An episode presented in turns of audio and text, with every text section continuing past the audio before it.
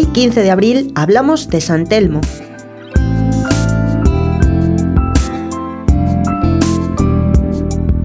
No se conoce con seguridad el lugar de nacimiento de Pedro González o San Telmo, como se le conoce vulgarmente, pero parece que fue bautizado en 1185 en la iglesia románica de San Martín de Fromista, Palencia, y que su familia era noble y muy cristiana. Según costumbre de la época, fue educado por un tío suyo, don Tello, que era obispo de Palencia. Estudió en la Universidad Palentina, muy famosa en esa época, y destacó por su inteligencia extraordinaria.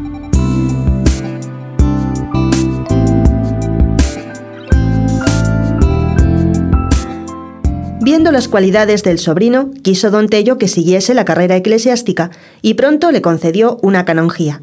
Terminados los estudios, fue nombrado deán de la catedral, pero su educación había sido más mundana que espiritual y lo que buscaba Telmo no era salvar almas, sino conseguir honores. En él dominaban más el orgullo y el deseo de aparecer que la virtud. Pero pronto sucedería algo que cambiaría el rumbo de su vida. Como otro San Pablo, fue tirado del caballo el día de Navidad, fecha en la que iba a tomar posesión del cabildo. Se vistió ese día con las galas de noble rico. Montado sobre un brioso caballo magníficamente enjaezado, llegó a la Plaza Mayor de Palencia y quiso exhibirse haciendo caracolear a su caballo, pero el animal se encabritó y tiró al joven galán en un lodazal, suscitando burlas y risas del público.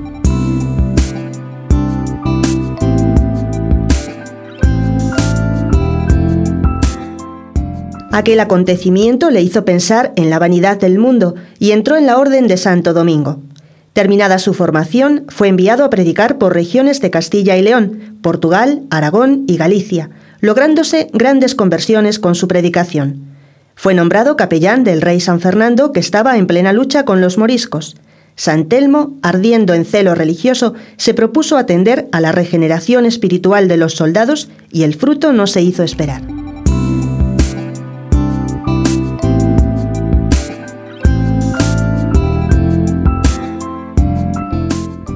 Más tarde el rey lo llevó a la corte, pero el santo anhelaba volver a la predicación y el rey lo dejó marchar. Llegó a Santiago de Compostela y más tarde a Tui.